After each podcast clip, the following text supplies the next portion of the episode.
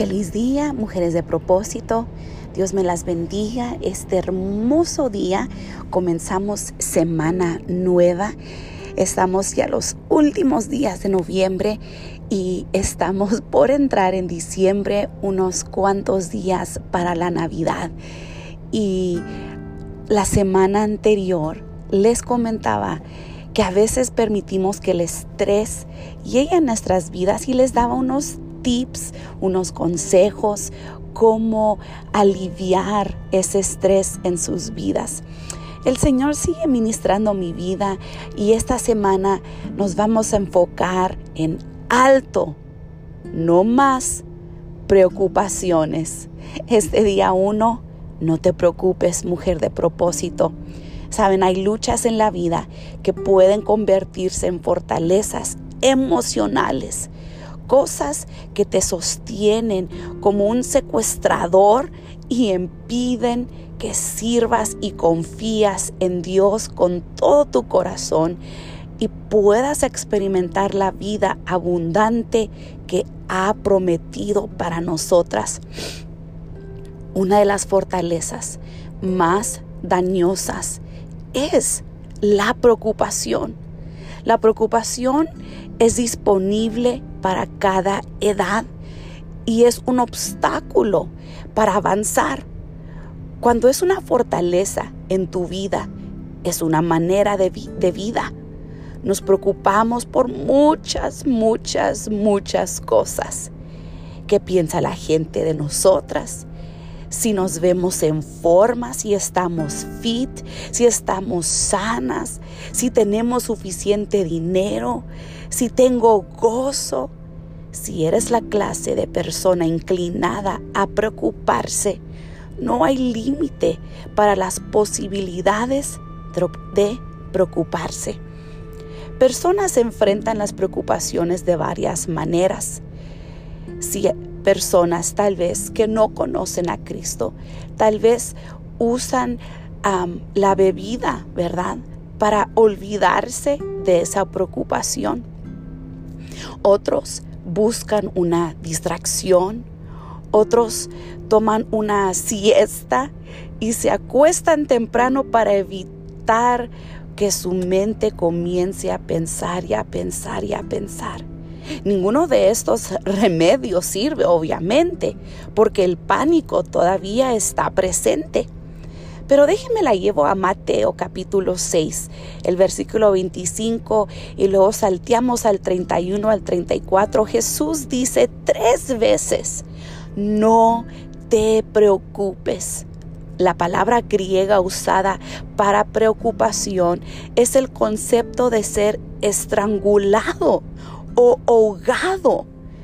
Deja frustrado cuando debes ser libre. Y si eres su discípulo, si somos sus seguidores, entonces alto, mujer de propósito, detente. Hoy soltamos esa preocupación.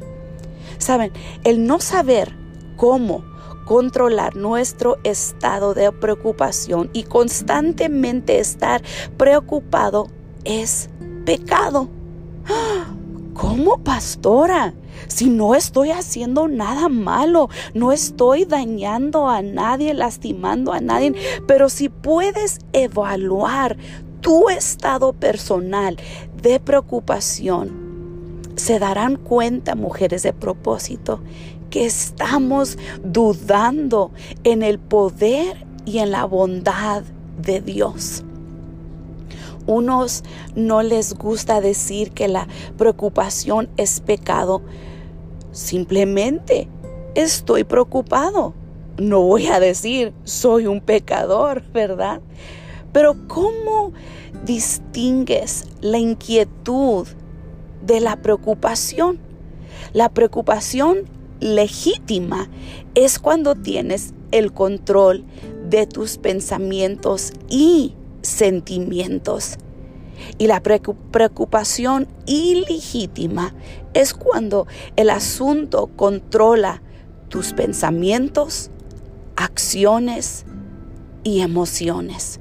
Jesús dijo, por eso les digo, No se preocupen por su vida, que comerán o beberán, ni por su cuerpo, cómo vestirán. ¿No tiene la vida más valor que la comida y el cuerpo más que la ropa? Fíjense en las aves del cielo. No siembran, ni cosechan, ni almanacen en graneros. Sin embargo, el Padre Celestial las alimenta. No valen ustedes mucho más que ellas. Eso es en Mateo 6, 25 al 26. La razón por qué nos preocupamos es porque no estamos enfocando en la autoridad, nos estamos enfocando en la autoridad incorrecta. Si nuestro Padre le da de comer a los pájaros que no tienen alma, ¿cuánto más nos va a cuidar a nosotros, ya que, le que valemos mucho más, porque nuestra alma está pegada a Él? Recuerde su promesa, mujer de propósito, que Él nunca nos va a dejar, nunca nos va a abandonar. Hoy nosotras vamos a tomarnos nuestro primer antídoto para la preocupación.